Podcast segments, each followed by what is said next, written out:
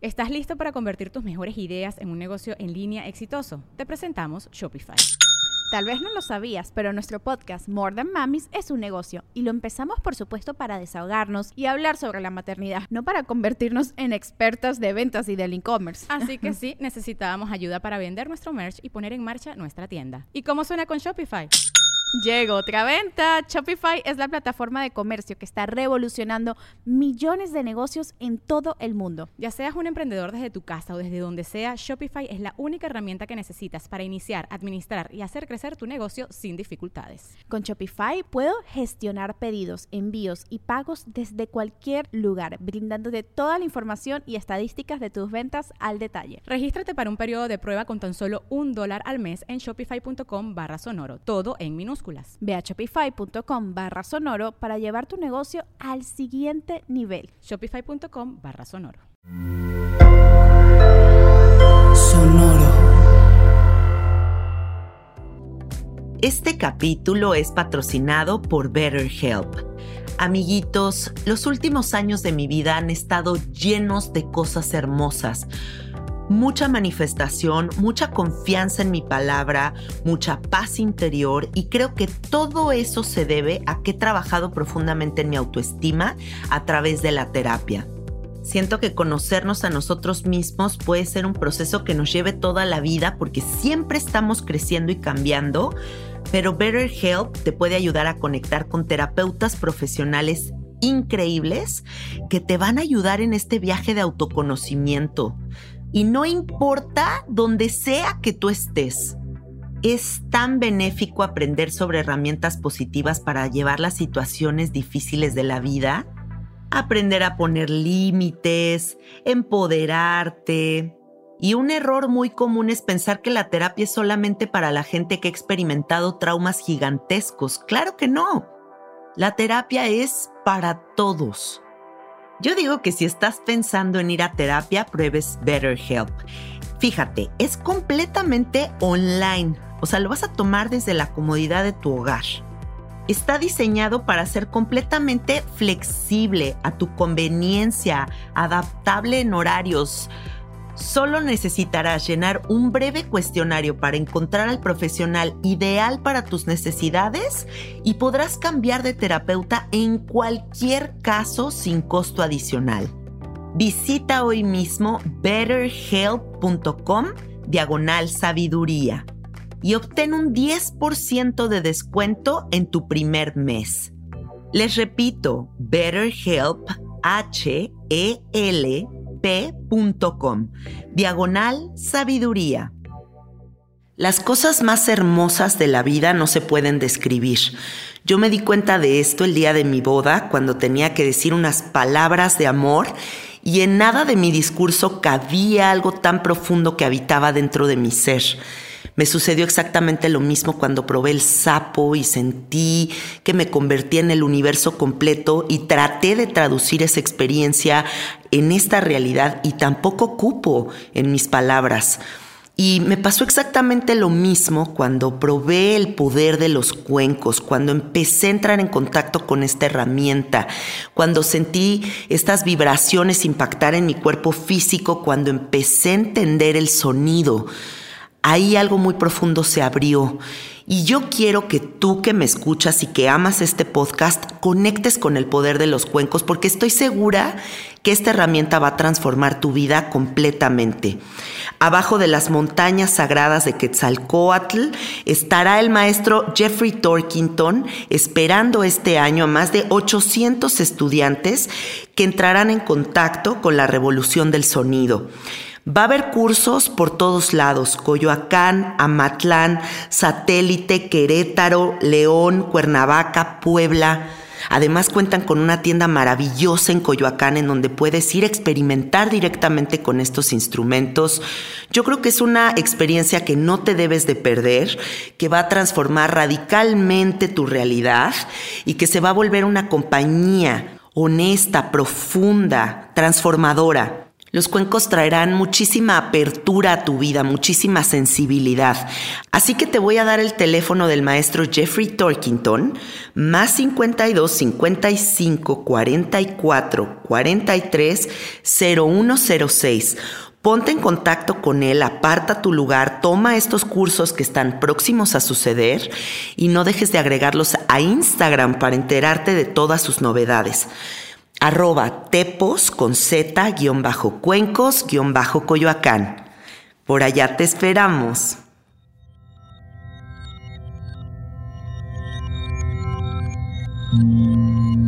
Estás escuchando Sabiduría Psicodélica por Janina Tomasini. Hola, hola amiguitos, ¿cómo están? Bienvenidos a Sabiduría Psicodélica Muchísimas gracias por estar aquí, gracias por darse el tiempo, por resonar con los mensajes. Hoy tenemos un episodio muy interesante. Me lo han estado pidiendo muchísimo y yo estoy muy dispuesta a abrirme a conversar siempre y cuando sea con un profesional, porque creo que este tema no me concierne a mí. Eh, yo no soy una profesional de la salud no puedo darles respuestas precisas, tengo una opinión firme con relación a ciertas cosas, pero eso no avala absolutamente nada. Entonces, para hablar de medicamentos psiquiátricos, procesos con un psiquiatra y todo ese tipo de temas, tengo aquí a Rafa López, que si no lo conocen, quiero que vayan y busquen su podcast, que es un podcast muy completo que ya tiene muchísimos años, sobre psiquiatría, pero también todas sus vertientes, tiene como muchas ramas. Y bueno, Rafa López ha dedicado mucha parte de su vida a la investigación, al tratamiento, uno a uno con los pacientes. Y hoy vamos a conversar sobre preguntas que mandaron los carnaliens. Se van a resolver, se van a resolver muchísimas preguntas, así que, bueno, paren el oído y pongan mucha atención. Bienvenido, Rafa, ¿cómo estás? Hola, ¿cómo estás, Janina? Oye, muchísimas, muchísimas gracias por invitarme. La verdad es que eh, tú no sabes, pero en Supracortical pues, también se ha ido formando una comunidad en el podcast y tiene muchísimo tiempo, muchísimo tiempo que me decían, hoy es que platica con Janina, es que va a estar padrísimo. Y entonces te, entrevistamos por allá, que también no se pierdan por ahí esa entrevista que hicimos, creo que fue una gran conversación, pero además que me abras las puertas acá en Sabiduría Psicodélica, de verdad, un honor. Hay que platicarles a todos cómo fue que concretamos esta entrevista, porque está cagado, ¿no? O sea. Sí, bueno, bueno, ¿no? O sea, digo, ya, ya, ya contarás tu, tu parte, pero insisto, todo empezó desde hace bastante tiempo y luego, pues empezó a haber la oportunidad de, de colaborar un poquito más a través de Sonoro, que es sobre todo quien ha acogido a Supracortical ya tiene un rato tuvimos esta entrevista y decía yo, pues, ahora invítame, vamos a platicar. Y me decías, órale va, pero, pero en serio, a ver, a ver de qué platicamos y, sin tapujos. Y te dije, va, ¿no? O sea, lo que quieras que comentemos, lo vamos a platicar. Y es que para mí era muy importante, amiguitos, encontrar a un psiquiatra que estuviera dispuesto a también hablar del dark side de la industria farmacéutica. Yo sé que hay millones de virtudes en la utilización de estas herramientas para casos específicos, pero también me gustaría mucho hablar de consecuencias a largo plazo, eh, malos diagnósticos, cómo encontrar un psiquiatra correcto, en qué consiste que sea el correcto para ti. Bueno, muchos asuntos que creo que tú me vas a ayudar a ir encontrando como los puntos para que la gente sepa qué onda con todo esto. Y si quieres, arrancamos por ahí, que me parece un tema por donde hay que empezar a desahogar la agenda, ¿no? Mira, acabo de terminar un libro que les recomiendo mucho, que se llama Dignos de Ser Humanos.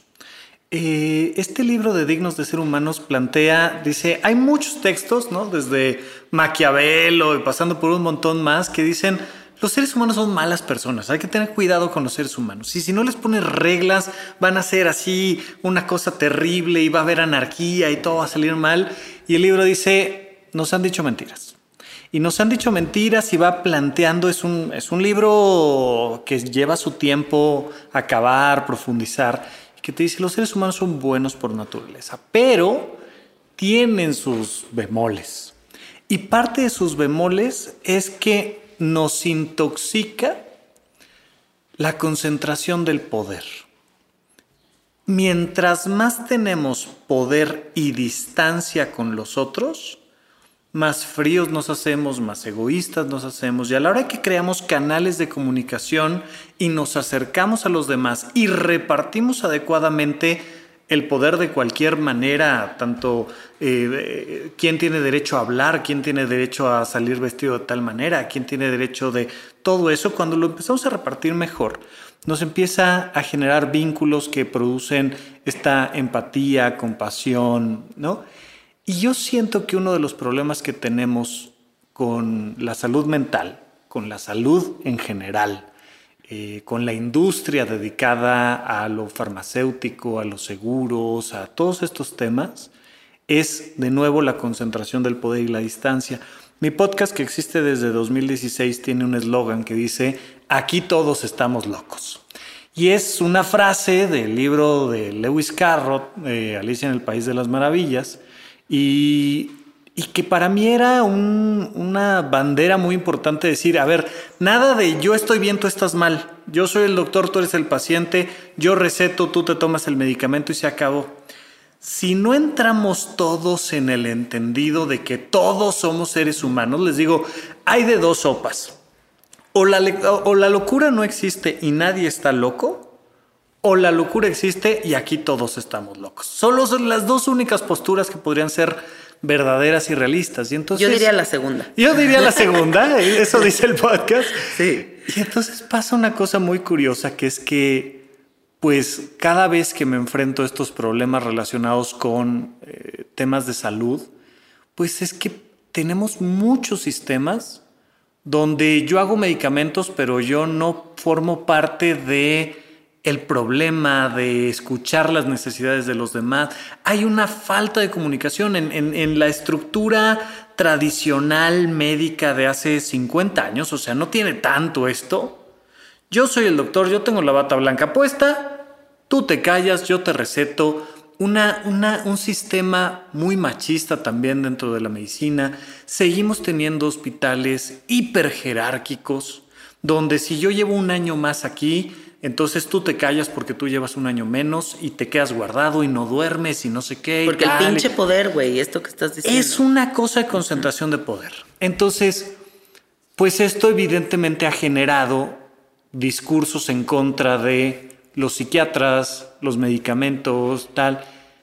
Pero es todo el sistema, o sea, no es que, ay, es que la psiquiatría es que tanto en la psiquiatría como en las calles, como en la política, como en el arte, como en cualquier otra cosa que me digan, necesitamos cambiar la manera de abordar todo. Y yo normalmente con mis pacientes les digo, yo soy tu empleado, estoy aquí para servirte. Tú dime qué necesitas. Y si una persona me dice, le tengo miedo a los medicamentos, le digo, ok, yo te voy a dar información, vamos a platicar, pero al final quien toma la última palabra eres tú. Yo te voy a decir, cuáles son las posibles consecuencias de que hagas A, B, C, D. No te voy a mentir, te voy a decir que si esto puede tener un efecto adverso en tu eh, energía sexual o en, tu, o en estar despierto, por ejemplo, les digo, mira, no puedo mandarte un medicamento que te haga dormir como angelito y que despiertes fresco como lechuga. No hay. Una cosa viene con la otra. Entonces vamos a tratar de encontrar una dosis que sí te haga dormir, pero que al mismo tiempo pues te permita despertar y hacer tus actividades, pero te vas a sentir medio atolondrado. O sea, pues es que tienen sus efectos. Y entonces en ese sentido la información, la cercanía, el acompañamiento, donde muchas veces les digo, sí te mando el medicamento, pero tú tienes que cumplir con temas de higiene del sueño Duérmete a la misma hora, despiértate a la misma hora. No cheques el teléfono. No estés viendo el teléfono, por favor, hasta las 3 de la mañana. Oye, ¿qué, ¿qué cosas estás consumiendo de información dos horas antes de dormir? ¿Cómo te quieres ir a dormir si estás contestando los últimos correos electrónicos con la amenaza de, que a lo mejor mañana pierdes el trabajo y a las 3 de la mañana estás mandando el último correo y quieres dormir como angelito para levantarte a las 7. Oye, pues es que son mis circunstancias, lo entiendo y para eso te voy a ayudar a comentar, pero necesitamos crear un sistema donde, y por eso entre otras cosas te agradezco que me abras el micrófono, donde podamos platicar de un lado y del otro y donde además esta dinámica que hiciste de darle voz al que está del otro lado y decir, oye, tengo dudas, me da miedo, me preocupa, oye, esto no suena que sea tan healthy como me lo están planteando, oye, ¿y qué? ¿No habrá una alternativa? O sea, todo eso hay que platicarlo y creo que el problema que tenemos con muchos sistemas de salud especialmente ¿no? La, e, el gran ejemplo de esto suele ser Estados Unidos y, un sistema que está hipercapitalizado, pero decir, pues la solución no es no tomar medicamentos, la solución es crear canales de comunicación para que nos entendamos, nos conozcamos y nos acompañemos adecuadamente.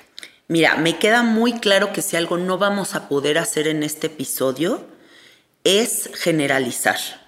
O sea, no podemos decir, tú ves un lado de la moneda y yo veo otro lado de la moneda, eh, la sociedad está así, eh, los medicamentos son radicalmente malos, los psicodélicos son increíblemente buenos. No vamos a poder entrar en esas cosas porque la historia individual de cada persona es un mundo, es toda una configuración muy compleja. En los 10 años que yo llevo sirviendo eh, medicinas psicodélicas y observando a la gente me doy cuenta de la cantidad de capas que configuran al individuo. Claro. O sea, es la abuela, pero es la mamá, pero es la historia, pero es su infancia, pero son las exparejas, pero es la necedad de seguirse sosteniendo en un trabajo que no es donde está feliz, pero tampoco hay una cantidad de opciones y recursos que abran las ventanas para otras posibilidades. Claro. Pero estoy en un matrimonio que no estoy feliz, pero me da miedo salirme, pero entonces creo que es muy complejo el humano. Yo personalmente, desde mi privilegio, me atrevo a decir, yo nunca tomaría un medicamento psiquiátrico, pero desde este lugar, ¿no? Desde este lugar de me ha tocado una vida muy bonita. Claro. He trabajado muchísimo en mí. La vida me ha permitido conectar con herramientas muy poderosas. Entonces, sí, claro, desde este lugar, pues qué chingón. Claro. Pero eh, también tenemos que tener en cuenta que hay muchas personas que tienen problemas psiquiátricos, o sea, como ya un diagnóstico, que los medicamentos van a solucionarle muchos de sus problemas. Y por donde yo me quiero meter contigo es en la cantidad de personas que a lo mejor y no tienen una condición, pero esta necesidad de solucionar rápido y tapar está llevando a que la gente busque en los medicamentos psiquiátricos una solución rápida, así como todas las personas que hemos querido bajar de peso y lo primero que hacemos es ir al nutriólogo que me da unas pastillas y en chinga en tres meses estoy en mi peso y luego viene el rebote, ¿no? Entonces hablemos de todo eso, please. Es todo un tema, es todo un tema porque pues a mí justamente me ha encantado poder hablar sobre los beneficios de los medicamentos psiquiátricos y hay ciertas condiciones en particular donde digo yo es que verdaderamente te cambia la vida tomarte un medicamento psiquiátrico. Pero, de nuevo, tenemos una, una sociedad donde necesitamos reconectar con un montón de cosas, entre otras la paciencia. Pasa algo con el tema de la revolución industrial, ¿no? De allá para acá. Eh, desde los años 1700 empezamos a creer que somos máquinas y que podemos funcionar a máxima capacidad todo el tiempo estando prendidos, ¿no? Y siempre les digo, si tú le dices a tu celular que suene a las 3 de la mañana, va a sonar a las 3 de la mañana, no te va a decir, ay, me quedé dormido, ay, me dio flojera, no. Y esto nos ha llevado a una, a una historia falsa, donde siempre nos cuentan que ahora con la nueva tecnología, insisto, de 1700 para acá, ponte en la época en la que quieras, pero ahora vamos a tener más tiempo libre Ahora vamos a poder convivir más con nuestra familia. Es que mira, si, si ganas más dinero, entonces vas a poder dedicar más tiempo a lo que realmente te importa. Es que si tienes un auto más rápido, una computadora más veloz, y empezamos a lastimar mucho nuestra capacidad de conectar con nosotros, de tener paciencia, de vincularnos con los demás. Y a la hora que vamos rompiendo eso, vamos creando ciudades donde estás inmersa en una ciudad que tiene millones de personas, pero te sientes sola, te sientes abandonado por completo y entonces, lejos de hacérsenos evidente que muchas de las soluciones están en el vínculo en la convivencia, en la paciencia, en el respeto, en la conexión, pues no tiene que haber una solución tecnológica más rápida que eso. Y entonces, digo, el, gran ejemplo, y, será parte de lo que platiquemos en un ratito más, pero el gran ejemplo es el sobrediagnóstico del trastorno por déficit de atención e hiperactividad en los niños. Y entonces es, ya, dale una pastilla, dale un chocho, ¿no? Y está sobrediagnosticado de una manera tremenda y terrible. y muchas veces las personas creen que hay un algo malo en darle un medicamento a alguien que no lo requiere. En realidad, lo que está muy mal es que le demos un diagnóstico a alguien que no lo requiere, porque nos habla de una actitud ante la vida. Entonces, vaya, y lo, lo digo desde, esto siempre lo comento porque desde la paleta cuando te caes, eres un niño y te caes y te pegas en la rodilla y dice, no, no, no, no llores. O sea, está mal que llores. ¿Cuánto llorará un niño? ¿Un minuto? Tres. Cinco. Pero la respuesta es, no llores en la paleta, mira el osito, mira, voltea. No contactes ni con tu dolor físico, ni con tu emoción que te hizo llorar, ni aprendas a gestionar tus emociones, ni entiendas que es parte de lo que uno tiene que aprender para no caerse. Es de no, mejor te cargo y te enseño la paleta el problema que tenemos con los medicamentos psiquiátricos y con los diagnósticos psiquiátricos es que alguien, el gobierno, la institución de salud, el psiquiatra o quien tú me digas, te cargue y te dé una paleta y no te deje llorar. Ahí hay un problema, hay un problema serio, donde estamos apresurando procesos que, oye, pues, eh, de repente me dicen, oye, Rafa, es que perdí a un ser querido y me duele mucho.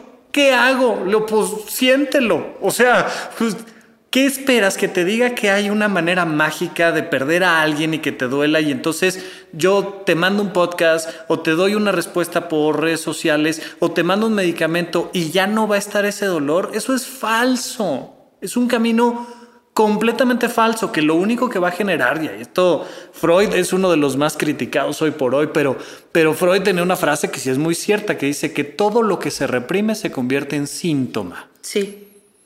¿De qué me hablas? Oye, ¿perdiste a alguien? Siéntelo. Oye, está de la chingada, este, terminó una relación de pareja. Sí.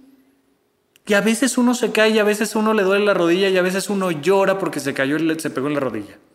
Son cosas que tenemos que aprender que son parte de nuestra vida y que la solución no está en, ya, ¿qué me tomo? Vaya, estamos hablando de temas psiquiátricos, pero dolores de cabeza, ¿no? ¿Me duele la cabeza? Sí, a veces la cabeza duele.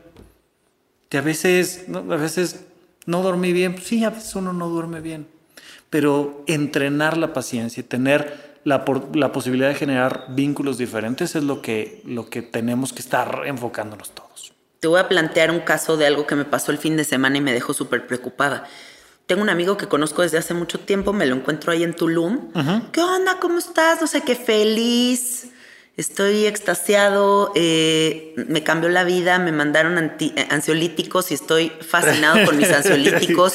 Pero aparte me lo viene y me lo dice a mí, ¿no? Que yo así como, ¿qué? Nada más te temblaba el ojito. Ajá, yo exacto, como con el ojito así de, ¿qué me estás contando, no? Porque aparte yo me sé la historia de este amigo, ¿no? Y vamos a poner como ejemplo este amigo para, para excavar como en qué va a pasar con alguien así, pero esto puede aplicarse a muchos, ¿no? Es una persona que toda su vida ha sido adicto a la cocaína, muy adicto a la cocaína, le encanta la cocaína y por lo tanto atrás de la adicción a la cocaína hay una ansiedad tremenda o un miedo social fuertísimo, a lo mejor y la cocaína es lo que le da este ego como para navegar la realidad.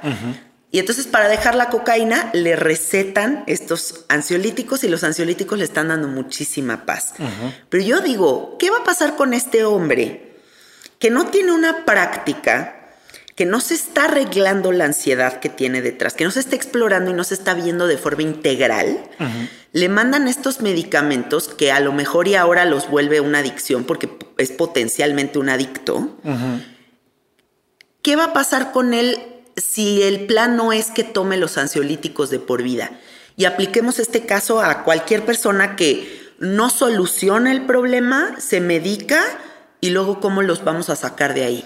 Sí, es que ahí tenemos que entender que hay muchas maneras de encontrar los orígenes de los problemas y que ciertamente los medicamentos psiquiátricos pueden ser una herramienta muy buena para tratar muchas cosas y en otra, pues que nos pueden meter en muchos problemas, ¿no? Digo, eh, de nuevo en Estados Unidos suelen tener muchos problemas con los opioides por el asunto de dolores crónicos por mal praxis dentro de un hospital y entonces terminas con un dolor y entonces terminas con un medicamento y entonces te vuelves adicto a un medicamento y empiezas a afectar tu vida y tal, tal, tal, ¿no? Entonces, sin embargo, por supuesto que, que muchas veces ayudan a apagar el fuego, ¿no? Y, y de repente es muy curioso te voy a platicar del otro lado. En, el Instituto Nacional de Psiquiatría hay una clínica de trastornos adictivos.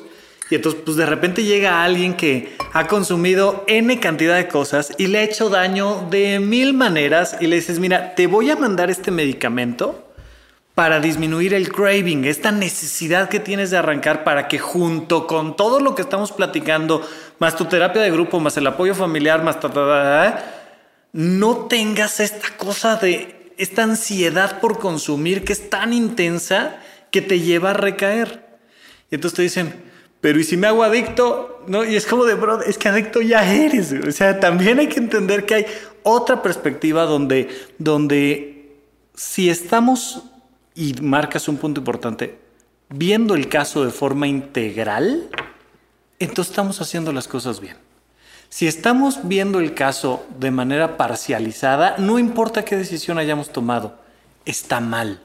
Entonces, los medicamentos psiquiátricos normalmente que se utilizan para la adicción no suelen ser ansiolíticos. Los ansiolíticos como el tafil, ribotril, valium, que son clonazepam, alprazolam, lorazepam, diazepam, estos medicamentos molecularmente tienen un efecto muy parecido al alcohol y son potencialmente adictivos. Si son ansiolíticos, te quitan la ansiedad, te tomas una pastilla de clonazepam y si te relaja.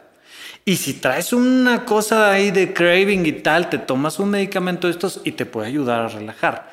El problema es que se lo estás dando a una persona que ya tiene un cerebro que está buscando esta retroalimentación inmediata. Entonces, estás hablando de, un sistema que ya tiene un proceso donde fácilmente genera una adicción y si tú le dejas simplemente el tratamiento así, lo que va a pasar, por un lado, es que va a empezar a tener menos efecto lo que se está tomando y luego pues lo va a empezar a buscar en el mercado negro, ¿no? O sea, pues, oye, pues una receta para ir a comprar el medicamento y hoy en día en nuestro país es bien difícil conseguir medicamentos por la vía correcta, ¿no? Te dan tu receta, vas a la farmacia, te la regresan por una infinidad de cosas. Cuando la receta está perfectamente bien hecha así magistralmente, entonces te dicen que no hay, que laboratorio, que no sé qué, qué tal.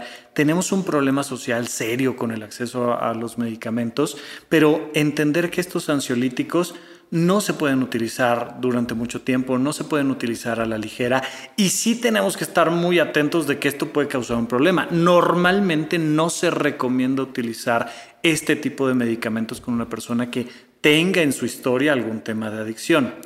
Pero por otro lado, tenemos medicamentos como los anticonvulsivos, que los psiquiatras les llamamos estabilizadores de ánimo, el valproato de magnesio es el clásico ejemplo. En el caso de las adicciones, la oscarbazepina es una excelente opción, que no son adictivos, que lo que van a ayudar es a disminuir el craving, pero que de nuevo no es, ahí te dejo la receta, ahí te lo tomas y ahí nos vemos en seis meses.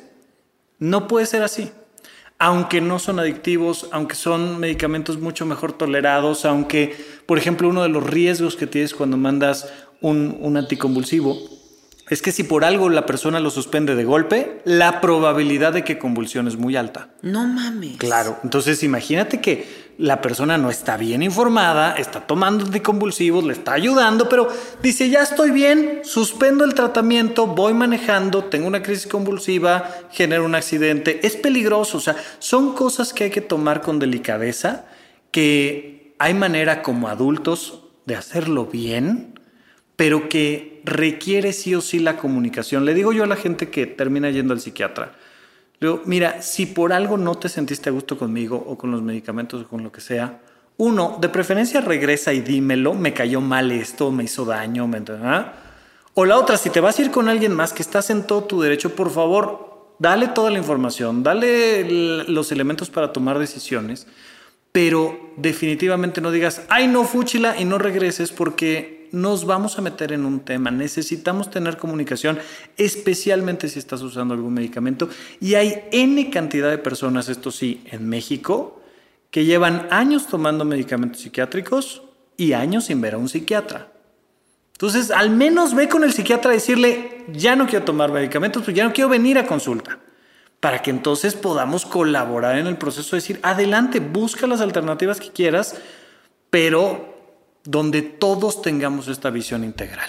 Estás hablando y estoy formulando en mi cabeza 500 preguntas, o sea, tengo millones de dudas, millones de dudas. Aparte de las preguntas que mandaron los carnaliens, o sea, ¿Tú alguna vez has tomado medicamentos psiquiátricos? Sí, sí, cómo no. Eh, yo he, tomado medicamentos psiquiátricos. Yo tengo antecedentes familiares de trastorno bipolar. De varios trastornos mentales, de varios. Pero particularmente mi abuelo materno, hasta que me hice psiquiatra, empecé a escuchar las historias de nuevo que había escuchado desde siempre. Dije, este carnal tenía trastorno bipolar bien puesto.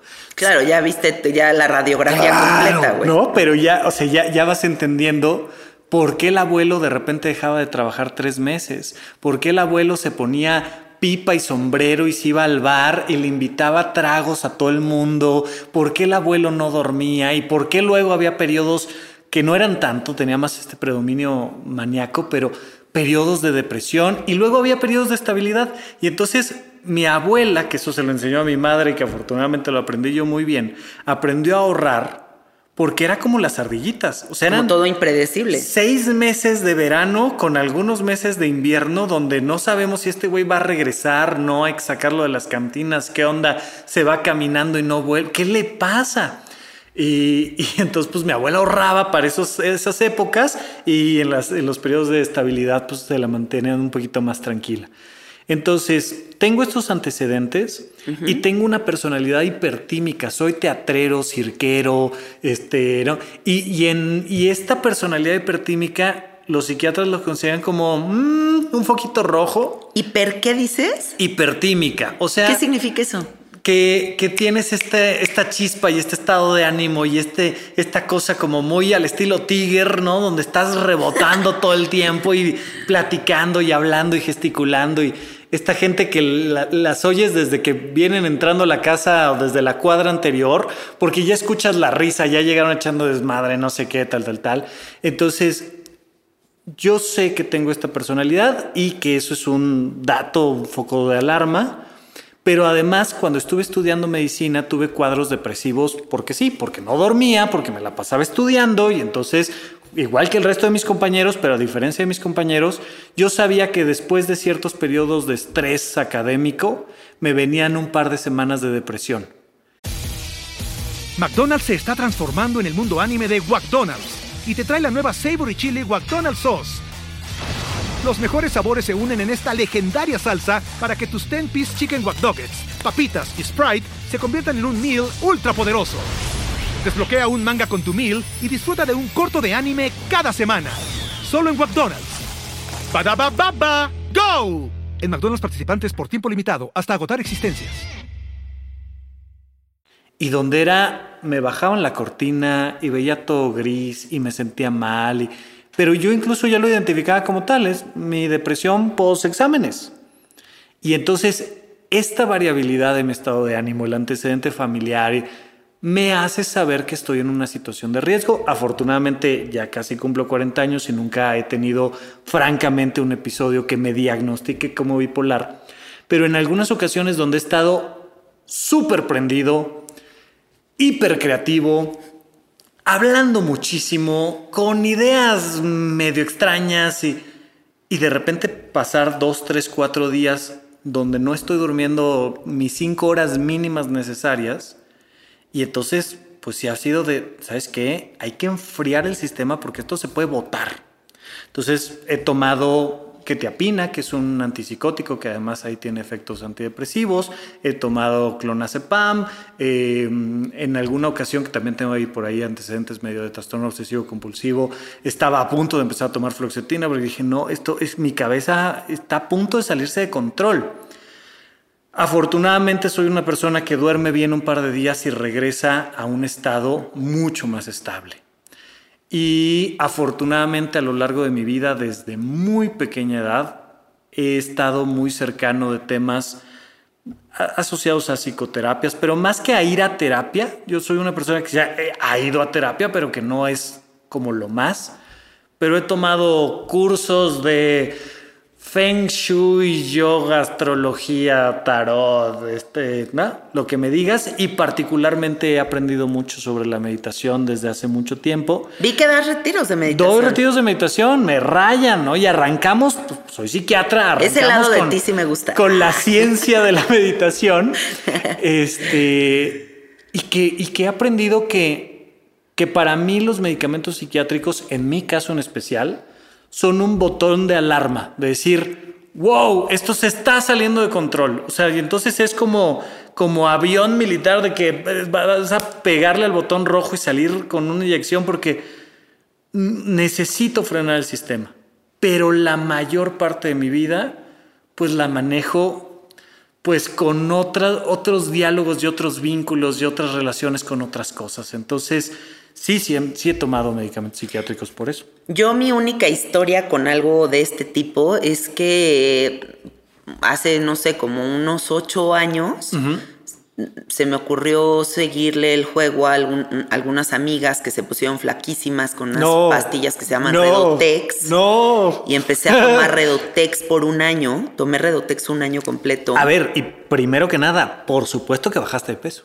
Ah, no, estaba flaquísima. O sea, pero por supuesto que bajaste de peso. Pero te voy a decir una cosa, flaquísima y psicótica. Claro. O sea, porque resulta que este medicamento, que por cierto yo les quiero decir es lo más espantoso que existe en el universo, o sea, de verdad es una bomba molotov, tiene hormona tiroidea, ansiolítico sí. y anfetamina. Es correcto. No, la, la anfetamina es lo que te ayuda, es un anabólico que te ayuda a eh, hormonalmente convertir la grasa en, energía que van a utilizar finalmente tus músculos, te ayuda a bajar de peso, definitivamente. Luego, eh, la hormona tiroidea, pues es uno de los elementos fundamentales. O sea, uno de los primeros elementos que hay que descartar cuando eres psiquiatra y viene una persona acelerada o deprimida es cómo está su hormona tiroidea, porque muchas veces es, oye, la glándula tiroides no está jalando bien y por eso todos estos síntomas. Bueno, cuando estás hipertiroideo, cuando tienes mucha hormona tiroidea, entre otras cosas, bajas de peso, entre otras cosas, se te acelera el pensamiento, te puede generar ansiedad, ¿no? Entonces, en la parte del redotex, la hormona tiroidea te va a ayudar también a bajar de peso. Entonces tienes por un lado el anabólico y por otro lado la hormona tiroidea, pero vas a estar echando lumbre. Entonces agreguémosle un ansiolítico para que te la lleves con un poquito más de calma, además para que sea más tolerable el pasar periodos prolongados de ayuno. Entonces no te da hambre, no te da esta ansiedad, no estás con esta respuesta natural del cuerpo de decir, no manches, esto no está bien. Entonces le agregas ahí el ansiolítico y entonces haces una combinación padrísima que te ayuda a de manera rápida perder peso, ¿Por qué estarías perdiendo peso de manera rápida? Que te ayuda a ir junto con todo este hype de las amigas que están perdiendo peso y que además te ayuda a sí estar de malita, sí estar angustiada, sí tener ansiedad, pero a no matar a nadie, que es lo único que estamos buscando. Queremos que estés flaca, pero sin matar a nadie y ya. Entonces, para eso está ahí el Redotex. Sí, pues fíjate lo que me pasó a mí. O sea, yo me empecé a tomar ese medicamento y empecé a estar flaquísima pero empecé a tener ataques de pánico, cosas que yo en mi vida entera había tenido. Claro. De repente me subía a un avión y empezaba con unos pensamientos fatalistas como se va a caer el avión, me voy a morir, ahorita todos nos vamos a morir, ¿qué va a pasar? El universo, o, sea, como que de repente una, en una carretera también mi esposo manejando y yo me iba a que todo se iba a acabar y como cosas muy dark. Pero te ibas a morir delgada, que esa era la ventaja, hazme el favor. Y luego o sea, lo peor vino cuando dejé de tomar esta chingadera y, güey, o sea, sí me fui a unos lugares muy, muy oscuros, muchísima ansiedad. Yo nunca había experimentado estos niveles de ansiedad en mi vida. Claro. Em, no sabía cómo tratarlo, entonces eso como que abrió una búsqueda muy grande porque pues yo siempre he estado en el mundo alternativo, entonces nunca me fui con un psiquiatra, ¿no? O sea, yo me fui con todos los chamanes, Claro. este, ya sabes, eh, todas las terapias alternativas que existen para solucionarlo y me tardé yo creo que como otro año completo en solucionarlo, entonces sí fue No, es un, fue una es un pesadilla e incluso lo que me pasó fue que en, en- en este periodo que yo estuve tomando este medicamento, me fui de viaje con mi mejor amigo y estuvimos un mes en Sudáfrica juntos y te lo juro que teníamos nuestro momento de, de este medicamento al día. O sea, y los dos nos reconocíamos como en una intolerancia muy fuerte, como de que él me decía, hola, y yo, hola, ¿qué, güey? O sea, y era como, todo está, estás como eri- hipererizo, como, Sí. supongo que cuando pega más fuerte como la anfetamina andas como la viejita de Requiem for a Dream, güey. Y entonces era como que los dos estábamos como, ah, así como muy, muy erizos. Y ya se bajaba un poco ese pedo y ya como que empezaba a funcionar el día. Pero también esto combinado con tomar alcohol, que yo estuve tomando alcohol y tuve unos blackouts y de repente hacía cosas rarísimas en la fiesta cuando yo nunca en mi vida he sido una persona mala copa. Entonces, bueno, pasaron cosas muy oscuras y desde ahí yo también como que me quedé muy traumada con esto. Ahora, les quiero platicar también porque yo, esto es muy íntimo y muy personal, yo nunca lo he contado esto en mi podcast, pero se los voy a contar. Yo tengo una resistencia muy fuerte a los medicamentos psiquiátricos y, los veo muy mal y me dan mucha tristeza porque mi papá es una persona que ha tomado eh, Lexotan durante 30 años para dormir y después el Lexotan dejó de hacer efecto cuando ya se tomaba hasta tres Lexotanes por noche. Claro. y ahora toma clonazepam y toma mucho clonazepam y no quiere dejar el clonazepam porque pues él no, si no, no duerme y se coctelea así durísimo. Y además a veces toma alcohol y se va a unos lugares mega raros. Y esto ha afectado de forma muy profunda a mi familia, ¿no? O sea, ha sido como una situación que ha sido muy duro y, y que con todo el amor que yo le tengo a mi papá me ha separado un poco de él, ¿no? O sea, como que ha sido, por un lado, muy frustrante para mí como encontrar todas estas soluciones y estas epifanías en el mundo espiritual y una frustración muy grande de no poder ayudar a mi papá, ¿no? Entonces, eh, de aquí viene como toda esta posición. No, claro, y es, es, es todo un tema, es complicado. Eh, el problema es que todavía tenemos mucha resistencia a hacer lo que nos toca hacer. ¿Y a qué me refiero? O sea, yo, yo, yo normalmente defiendo las redes sociales, yo estoy en ellas, hago contenido, ahí me pueden escribir, me parece que, que generan un proceso de vínculo padrísimo, pero tienen sus riesgos, ¿no? Bueno, vamos a suponer que a una persona que tiene 20 años hoy en día, le dijéramos, es que si quieres tener una vida sana necesitas alejarte por completo y absolutamente de las redes sociales. Pues va a haber una resistencia natural, o sea, es que es Casi imposible. casi imposible. Bueno, casi imposible pedirle a muchas personas, oye, ya no mandes ese correo electrónico para tu trabajo a tal hora. Casi imposible decirle a alguien, oye, te hace daño el alcohol. A ti en particular te hace daño el alcohol. Sí. Ni una copa, por favor, ni una copa. Y sabes qué? Que estaría buenísimo que hicieras ejercicio todos los días. Y sabes qué? Que estaría padrísimo que incrementaras tu consumo de plantas y le bajaras al consumo de carne. Y sabes qué? Que estaría maravilloso que, que dedicaras tu vida a eso. Que, y empiezas a contar una cosa que se empieza a volver cada vez más utópica.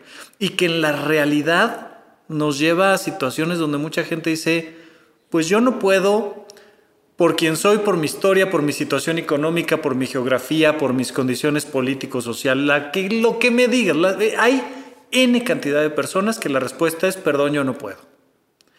Y entonces, pues estamos en esta, en esta situación, en esta dinámica, donde sabemos que el camino es tal, pero también tenemos la libertad de hacer lo que queramos con nuestra vida y muchas personas dicen, pues yo refrescos y desveladas y redes sociales y clonazepam. Y uno dice, neta, Chin, Sí. Sí, seguro, sí.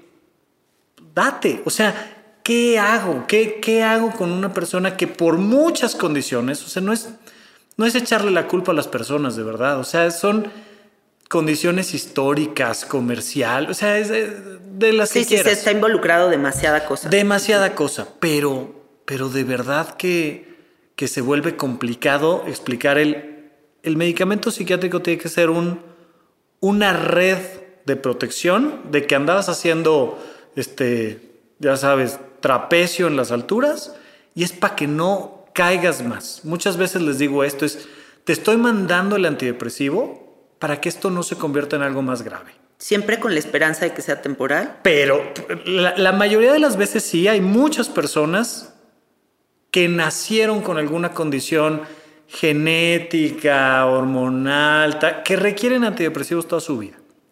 Pero, pero pues la idea es, a ver, vamos a partir de aquí, vamos a crear esta red de protección y a partir de ahí construyamos la mejor vida que puedas tener. Yo sé que no va a ser perfecta, pero duerme bien, come bien, haz ejercicio y ten actividad recreativa. Son cuatro pilares fundamentales de la prevención en temas de salud mental. Y a veces como que las actividades recreativas suenan como, ay, pues pásatela bien. No, en verdad uno de los temas fundamentales de nuestra vida es tener estos terceros espacios donde tenemos vínculos, donde nos divertimos, donde jugamos, donde sacamos nuestra creatividad. Pero en verdad que es fundamental que la gente duerma bien. Pero si tienes mucho trabajo, si tienes una deuda, si tienes un emprendimiento, si le vas a echar muchas ganas a algo, pues se te aplaude que no duermas. Y eso está mal. Está de la chingada. Yo dependo completa y absolutamente de mi sueño. O sea, yo soy funcional de acuerdo a mi dormir. Claro. Incluso se, me parece como, como que el sueño se vuelve un punto de encuentro con una revisión de cómo estoy. Porque cuando, por ejemplo, quería yo lograr esta casa y era un gran reto y yo decía, ¿cómo voy a lograr comprarme esa casa, güey? O sea, está de locos. Y en el estrés que tuve así esos meses, no dormía. Entonces, claramente estaba increíblemente ansiosa. ¿No? Pero cuando soluciono mis asuntos, el, el sueño otra vez concilia y otra vez me permite como regenerarme. Pero sí siento que el sueño es básico para la salud mental de todas las personas. ¿Sabes que a mí me pasó ahora con la salida de la pandemia, no? Empezamos a dejar los cubrebocas y a volver a tener eventos y tal.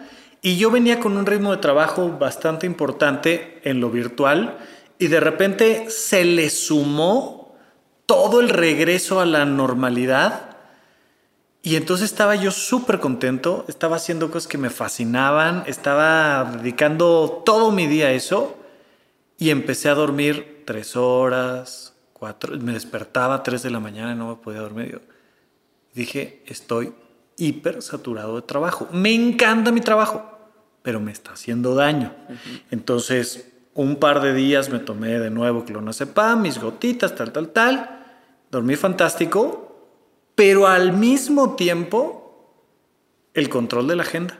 A ver, necesito bajarle. Tantito. A ver, perdón, esto no lo voy a hacer. A ver, me encantaría ir a dar esa conferencia, ya no. Oye, tenía este viaje, pues sabes que aviéntamelo dos meses más para allá. Y por supuesto que, pues también la cuenta bancaria le sufre, pues por supuesto que también te presionan. O sea, hay mucha gente que me dice, Rafa, es que quiero una consulta, me urge. Yo te urgirá, pero perdón, tengo que dormir. Y no puedo ya agarrar otro caso. Perdóname, ya no puedo. Hay muchos psiquiatras. No, pues que quiero ir contigo. Mil gracias, gracias por la confianza, pero o me esperas y le entramos, o ve con alguien más, se puede. Sí. Pero mi salud depende de que junto con mis gotitas o sin mis gotitas de clonazepam, entonces haga lo que tenga que hacer.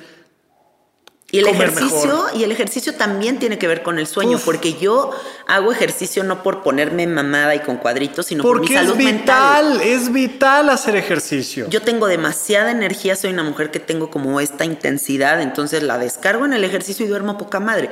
No hago ejercicio y veo que mi sueño puede volverse un poco intermitente. Y ahí regreso a lo mismo, o sea, el sueño se vuelve como este estado de consulta donde te das cuenta en dónde le tienes que ajustar. Claro. Vamos a entrar a las preguntas de los carnaliens. Porque no, no vamos a acabar nunca. no, güey, episodio de seis horas. Que está buenísimo, me encanta. Que encuentren aquí muchos recursos. Em, antes de hacerte estas preguntas, Sí. vamos a aclarar una cosa que tal vez muchísima gente ni siquiera sabe. ¿Qué es un psiquiatra, güey? O sea, porque a lo mejor y la gente dice, a ver, ¿cómo? ¿Será que es como un psicólogo pero con licencia para mandar pastillas? Sí. ¿O será que yo solo puedo ir al psiquiatra si voy a aceptar pastillas? ¿O también Sí. podría ir al psiquiatra sin tomarme nada? ¿Qué pedo? ¿Qué es un psiquiatra? Bien, vamos rapidísimo con eso y además quiero darte también una, un, un último ejemplo de cuándo sí nos ayudan bastante los medicamentos en algo muy importante. Pero, a ver, primero, un psiquiatra es un doctor, es un licenciado en medicina, es una mujer, un hombre que decidió hacer la carrera completa de medicina y luego hacer el examen nacional de residencias médicas y entrar cuatro años a formarse como psiquiatra. Y aquí un pequeño extra, si además eres psiquiatra, un psiquiatra que se dedica a atender a niños y adolescentes, son dos años extra, son seis años después de la carrera de medicina. No es cualquier cosa, pero la diferencia con un psicólogo, una psicóloga, es que ellos son licenciados en psicología. A ver, yo siempre le digo con este ejemplo, suele quedar súper claro a la gente, imagínate que tienes una computadora. Si esa computadora se cayó y no enchufa bien en el conector, lo que sea, tiene un problema en el hardware. Tienes que ir, si estamos hablando de tu cerebro, con un neurólogo. Los neurólogos son los que se encargan del hardware. Si por el contrario se le metió un virus y todo el tiempo que la abres te sale una pantalla, una pantalla, una pantalla, una pantalla, tiene un problema importante en el software. El psiquiatra es el que se encarga del software. Depresión, ansiedad, trastorno bipolar, trastorno obsesivo compulsivo. ta, ta, ta. Si tu computadora está perfecta, pero no sabes cómo usar Excel o no sabes cómo usar el juego que descargaste, entonces vas con alguien que te asesora a usar tu computadora que está perfecta, que es una persona dedicada a la psicología. Entonces, un licenciado o una licenciada en psicología te enseñan a usar tu sistema nervioso bien. Un psiquiatra es el que se mete cuando ya hay una enfermedad de fondo y un neurólogo es cuando los cables no están jalando adecuadamente. Normalmente con eso queda bastante claro. Ahora, un punto muy importante. Los psiquiatras, una vez que se han hecho psiquiatras, pueden tener o no una formación psicoterapéutica. En mi caso, yo además soy un psicoterapeuta, pero eso significa que me adentro al mundo de los psicólogos, a esta parte del sistema de pensamientos, de valores, las emociones, las tomas de decisiones, las relaciones de pareja.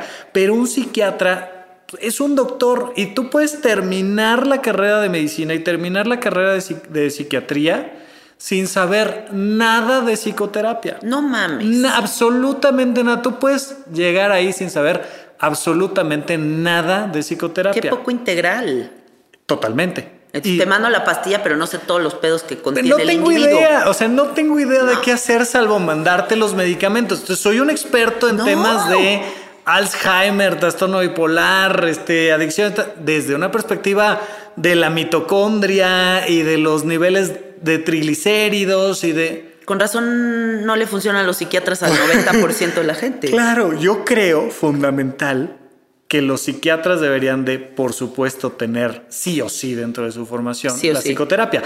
Hay muchos de ellos que por un interés natural se forman como psicoterapeutas, pero un psiquiatra no es un psicoterapeuta. locochón, Es no súper- sabía eso. Es súper locochón. Lo mismo que un psicólogo, una psicóloga, no es un doctor, no sabe qué tiene que ver esto con tu infarto cardíaco de hace tres años, no sabe qué tiene que ver esto con tu hipertrigliceridemia o con tu... No sabe, no sabe qué hacer si la persona tiene este, epilepsia. o- Para eso está el psiquiatra. Bueno, evidentemente lo ideal sería que trabajen juntos o y además que tengan esta formación mucho más integral Qué grueso. no lo es, ¿no? Entonces, por favor, nada más que sí tengan esa claridad que una cosa es un terapeuta y otra cosa es un psiquiatra y que no va por niveles. Ay, pues ya vas con el psiquiatra que ya es el que resuelve. No, es para sus temas específicos, por favor. Dejarlo súper Está claro. bueno saber esto, ¿eh? Sí, es importante. Oye, y una pregunta más mía, y ya me meto en estas. Sí. ¿Tú crees que si nos analizaras absolutamente todos los humanos que existen, todos entraríamos en algún trastorno diagnóstico? Bueno, mira, es que esto pasa y es una cosa muy interesante. Por ejemplo, partamos de las personalidades. En la psicología y la psiquiatría no hay una personalidad sana y normal. Hay grados de tipos de personalidad. Cuando tu manera de ser, porque resulta que eres dependiente o eres eh, narcisista o eres obsesivo o eres esquizoide o... Como que puedes tener tantito de cada uno. ¿qué? Sí, puedes tener tantito de cada uno, pero de uno va a predominar. Cuando esa manera de ser te afecta a ti en tus relaciones interpersonales, entonces se llama un trastorno de personalidad. Pero para la psiquiatría, para la psicología, no hay una persona tipo, no hay una persona ideal, no hay una persona normal, sino que pues todos tenemos más o menos una cosa o la otra. Alguito. Lo cual no significa en modo alguno que todos necesitemos estar tomando medicamentos o No, yendo a consulta o, o sea, cero que ver. Pero, pero si te haces un examen de personalidad, vas a salir o narcisista o esquizoide o esquizotípico, o sea, Ay, necesariamente. Pero, oye, pues, ¿te afecta en tu vida? No, entonces todo bien. Ahora, ¿qué me gusta a mí de todos los otros modelos filosóficos y religiosos? Que parten de la idea de que estás bien. Bueno, me gustan los modelos que parten de la idea que están bien. Hay uno que otro por ahí que no recomendaría, pero, pero partir es, es una, es una percepción completamente distinta. Decir, a ver, soy una persona que está buscando, estoy bien, pero quiero ser más feliz, pero quiero ser más integral, pero quiero ser más empática, pero quiero ser más, pero estoy bien, ¿no? Cuando hablas desde la psiquiatría, partes de, oye, la persona está mal y hay que ayudarle a corregir algo, pues con medicamentos o con psicoterapia o a ver con qué, pero hay que ayudarle a corregir esto. Entonces, sí, si le ponemos el lente al mundo estrictamente del mundo de la psiquiatría y la psicología, pues sí vamos a decir que pues todos estamos mal. Pero hay de mal a mal, hay gradientes de ese, de, de ese qué tan mal estás. Y por supuesto que por eso la recomendación siempre es, bueno, pues ve a terapia. O sea, de, de menos, ve con un terapeuta a resolver estas, estas cosas. Pero muchas veces la mejor psicoterapia está en el arte, en el deporte, en la filosofía, en, en los vínculos con otras personas. La naturaleza. Existen, y existen muchos estudios al respecto de esto que se llaman baños de bosque. Sí.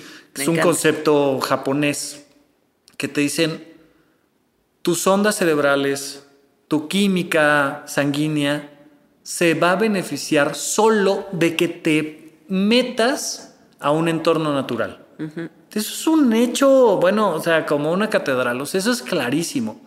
Pero, pues si sacas al ser humano de ese entorno natural, pues cada vez más se enferma y cada vez más necesita psicoterapia, psiquiatra, medicamentos. Entonces, hay que tener esas consideraciones. Es como una amiga que dice que se volvió loca en un departamento que rentó en la Roma. Literal. El departamento Claro. estaba encerrado con Claro. otros edificios y no entraba ni un rayo de luz al departamento. Entonces, que ese nivel de oscuridad o como, sabes, como florecita que necesita luz y dejó de tener luz, pues le empezó a botar la canica. A mí, a mí en lo personal, me hiper fascina, me hiper fascina la oscuridad. A mí.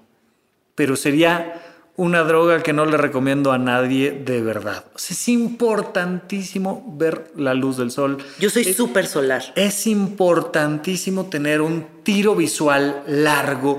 Cosas tan...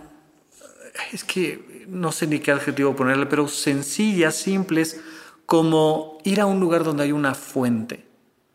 Son, o sea, el problema que tenemos, entre otros, lo- los lugares donde tenemos problemas económicos y sociales graves, pues no tienen un parque, no tienen árboles, no, no tienes a dónde salir a caminar. Voy a estar es peligroso. Es un tema. Entonces, hay que cuidar muchísimo nuestra salud mental, pero entender que todo parte de las cosas más simples y básicas del cuidado de nuestro ser. Ok, vamos a Vamos, ahora las sí. preguntas. Venga. Vamos con las preguntas. Ay, se me siento como reportera. Ajá. Eh, primer pregunta. ¿Cuándo es mejor tomar terapia que medicación?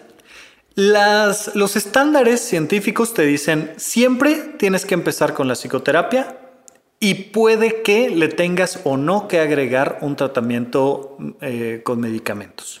Pero siempre, siempre, siempre, siempre el paso uno tendrá que ser psicoterapia.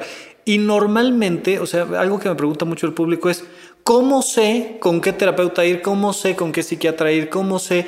Y les digo, mira, normalmente pensando en que la otra persona esté haciendo bien su trabajo, debería de ser el psicoterapeuta el que te diga, oye, llevamos tanto tiempo en esto, oye, no lo estamos resolviendo, oye, estamos atorados aquí. Que Oye, filtre el psicoterapeuta y ir con un psiquiatra. te recomiendo con un psiquiatra que además sé que es alguien de mi confianza. O sea, porque es como encontrar un buen mecánico. O sea, pues te puedes encontrar a gente terrible, te puede hacer mucho daño, un mal profesional. Pero pues hoy, hoy en día tenemos la ventaja de que ahí están los podcasts, ahí están las recomendaciones personales, ahí están este, las redes sociales para que conozcas a tu psiquiatra antes de ir y veas como de qué corte va y cómo, cómo, cómo se expresa. Pero siempre, siempre primero la psicoterapia y puede que se le tenga que agregar algún tratamiento psiquiátrico. Ok. Eh, segunda pregunta, hablemos de los daños de los medicamentos en el cuerpo físico. Eh, los medicamentos son todos los medicamentos, desde los antibióticos, analgésicos, antidepresivos, ansiolíticos, anticonvulsivos, todos son finalmente sustancias ajenas a nuestra naturalidad que van sí o sí a causar algún efecto adverso, siempre. Lo más frecuente de absolutamente todos los medicamentos, si agarras un PLM, siempre te va a decir, pues, dolor de cabeza, náuseas, visión borrosa, ¿no? O sea, hay una serie de, de factores. Ahora, eh, hay que saber recetarlos para hacer lo posible de que los efectos adversos disminuyan, pero siempre se tienen que mandar cuando el beneficio supera al riesgo. Y hay muchas ocasiones en las que el beneficio supera el riesgo, pero siempre hay un riesgo y por tanto hay muchas ocasiones en las que el beneficio no supera el riesgo. El gran ejemplo sería con las mujeres embarazadas. ¿Qué le vas a mandar a una mujer embarazada? Nada. Oye, pero nada. Pero y si nada. Nada, es una situación delicada. Estás mandándole una sustancia que va a tener un efecto adverso en dos personas. La única sustancia así hiper recomendada en una persona embarazada es ácido fólico. Esa no ha, no ha mostrado que tenga un riesgo, etcétera, etcétera.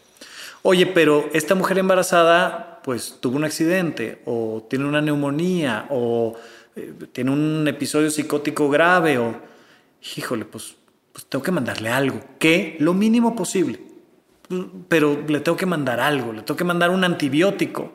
Oye, pero es que los antibióticos, pues sí, pero, pero el riesgo es muy alto y tengo que eh, evaluar y entonces bajo algo que se llama consentimiento informado, que es decirle a la otra persona, Explícale los riesgos que estos son los riesgos, yo te quiero mandar esto y es mi recomendación. Pues no quiero, pues fírmame aquí de que tú estás aceptando los riesgos y yo zafo.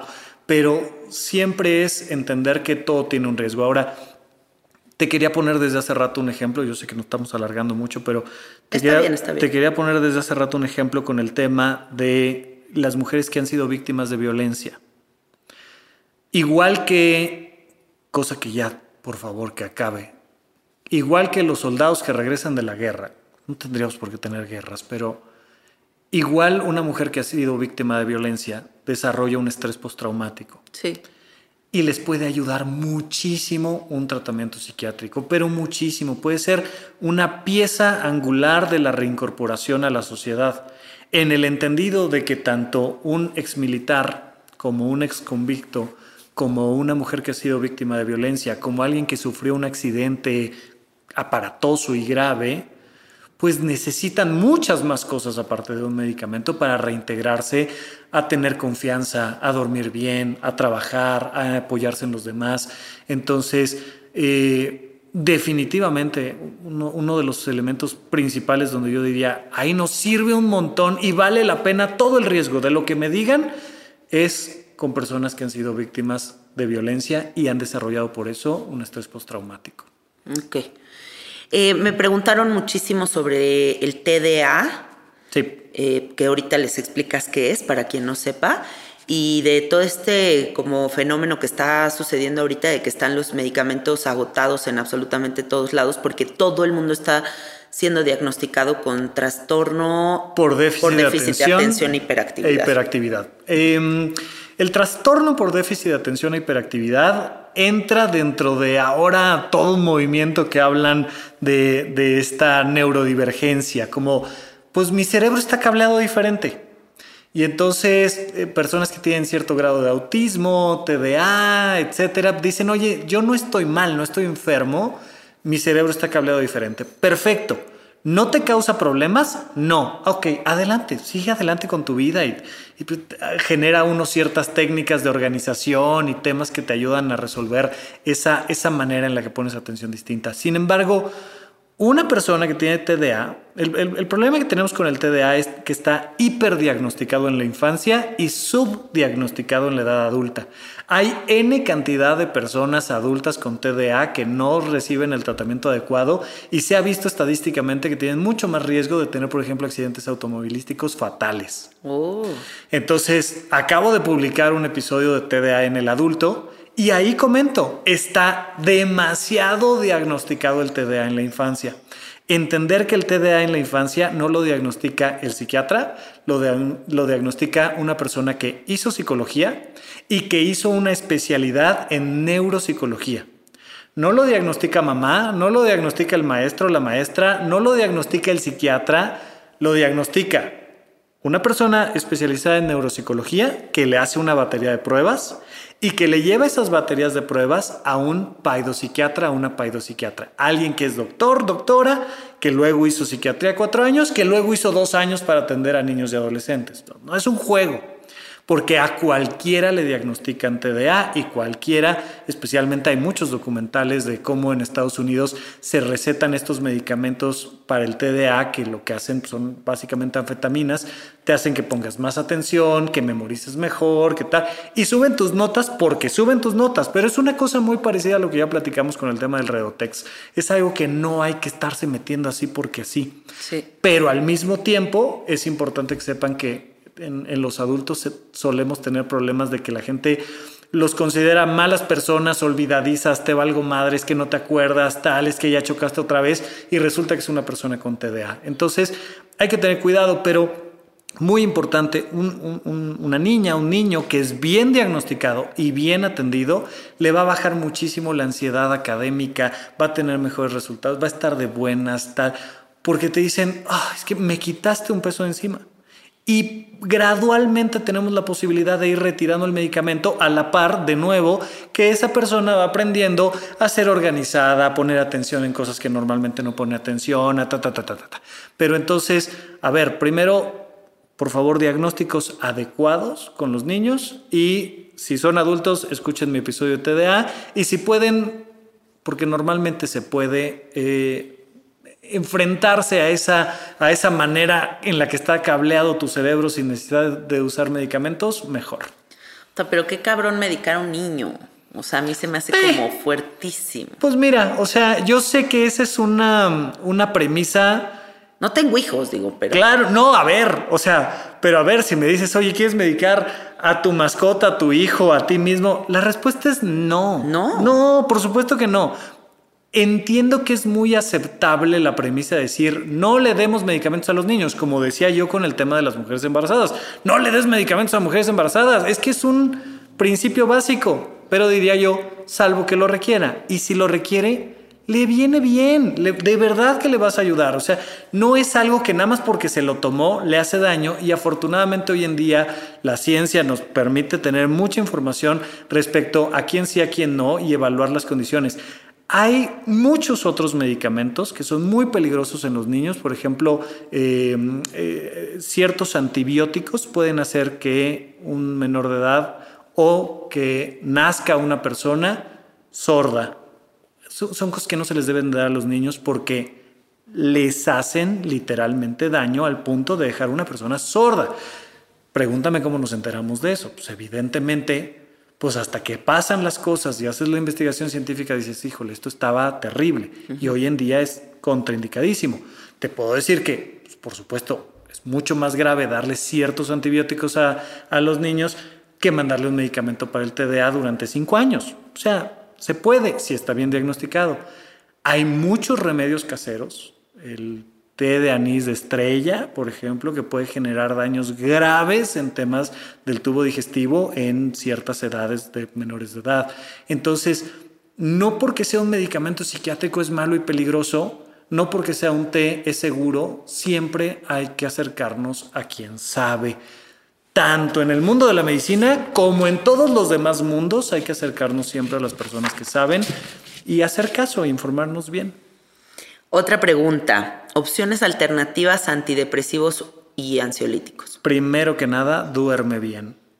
Segundo, por favor, come bien. Por ahí viene otra, otra pregunta sobre esto, entonces no voy a profundizar, pero haz ejercicio, ten actividades recreativas, sigue tu vocación, busca conectarte espiritualmente con algo. Bájale a lo workahólico. Todavía no sabemos, no siempre les digo, si Dios inventó al ser humano o el ser humano inventó a Dios, lo que sí sabemos es que vive mejor el ser humano que vive con Dios. Y eso es, a ver, es uno de los elementos fundamentales para disminuir riesgos de suicidio, temas de depresión. Por supuesto, en el entendido que estamos hablando de una religión, una comunidad religiosa, en la que no se ponen en riesgo temas del derecho a respetos humanos, ¿no? la espiritualidad, güey, o sea, no tendría que ser una religión. Sí, me refiero a, no, cuando hablo de religión me refiero a cualquier conexión trascendental. A los seres humanos nos viene bien tener una cosmovisión trascendental, pero a veces, a veces tienen más vistas y likes videos donde te dicen que el plátano deshidratado en té a 5 grados centígrados va a mejorar tu serotonina. Está bien, hombre, lo que quieran agregarle a esto, pero de verdad, de verdad, respeten su sueño, agradezcan y respeten sus hábitos alimenticios, que sean los mejores posibles. Hagan ejercicio que les parezca divertido, porque además a la gente ejercicio le suena subirse media hora a la caminadora. Si te raya está fantástico, pero hay cientos de miles de ejercicios más divertidos que esos. Y por supuesto, tener actividades que haces por gusto y no por obligación, por el querer y no por el deber. Eso, eso va a ser la mejor prevención de tomar cualquier otro medicamento psiquiátrico. A mí me gustaría agregar en esta pregunta de opciones alternativas antidepresivos y ansiolíticos eh, una revelación que tuve en estos días, que es que hay un punto, Rafa, como en la edad adulta, donde desde muy chiquito te has idealizado de cierta manera en tu adultez. Siempre hay como una narrativa de decir, yo quiero que Rafa sea así y asado, y nosotros sabemos nuestros samskaras, sabemos nuestros temas coco que nos han perseguido toda la vida, y hay un punto de encuentro con nuestra propia conciencia que se da cuenta de que no estás haciéndote caso o llevándote al lugar donde te querías llevar. Sí o sigues arrastrando y siguiéndote, haciéndote súper pendejo con tal temita. Y entonces hay este punto muy decisivo en la adultez donde o resuelves y te liberas, o vas a empezarlo a tapar con antidepresivos y ansiolíticos porque de plano le sigues dando carpetazo a ese pedo. Es un súper tema porque... Y te empieza a perseguir. Te va a perseguir forever porque hay una conciencia que se da cuenta. Y tú te puedes hacer pendejo a quien quieras en el universo, pero a ti mismo no. No, y ahí hay tanta gente que no escucha sus emociones y sus emociones están gritando. Esta no es la vida que queremos. Esta no es la vida que queremos. Esta no es la vida que queremos. Ok, por favor, es un punto importantísimo de la psicoterapia.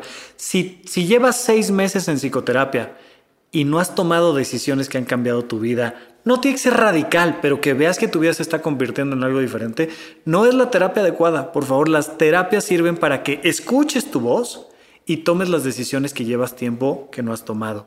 Ahora, la otra es que también nos han metido esta idea de quién debemos de ser, no quién queremos, quién debemos de ser y normalmente vamos tarde es que yo ya debería tener una casa, es que yo ya debería tener un auto, es que yo ya debería tener trabajo, es que yo ya debería de haberme casado, es que yo ya debería de tener hijos, es que yo ya de...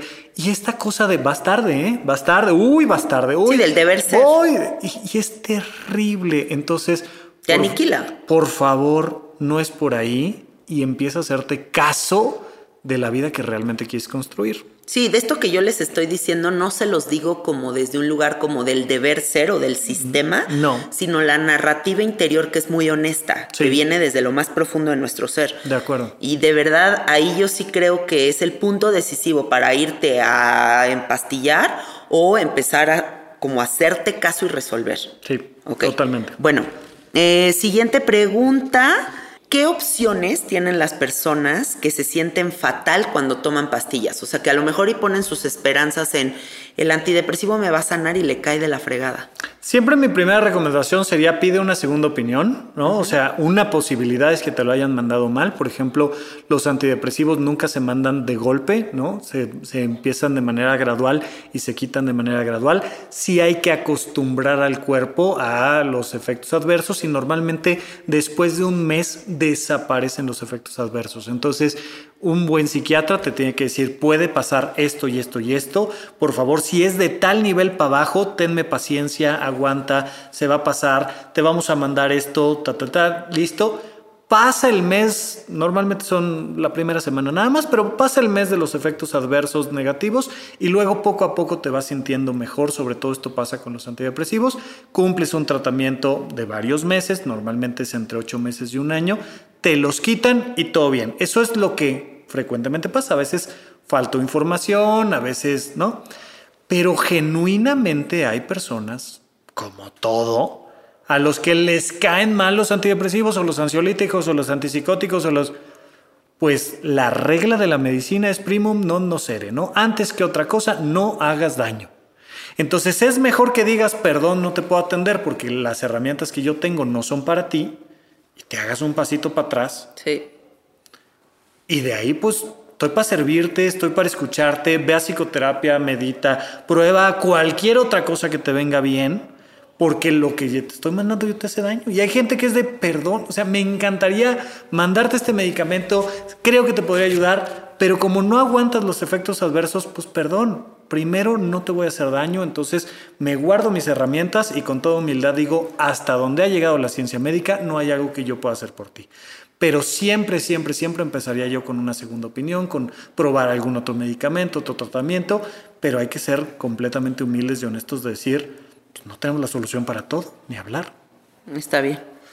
Eh, ¿Cuáles son las repercusiones sociales de que toda la banda esté empastillada? O sea, a largo plazo, ¿qué va a pasar con el mundo empastillado? No, vaya, o sea, y llamémosle empastillado a no escucho mis emociones, no me cuido y no me vinculo con los demás, ¿no? Entonces... Y soluciones fáciles. Claro, o sea, a esta, a esta comida rápida de la felicidad, ¿no? Sí. Entonces ¿Qué va a pasar? Pues lo que está pasando, vamos a tener sociedades que son menos empáticas con las otras personas, con la naturaleza, con nosotros mismos.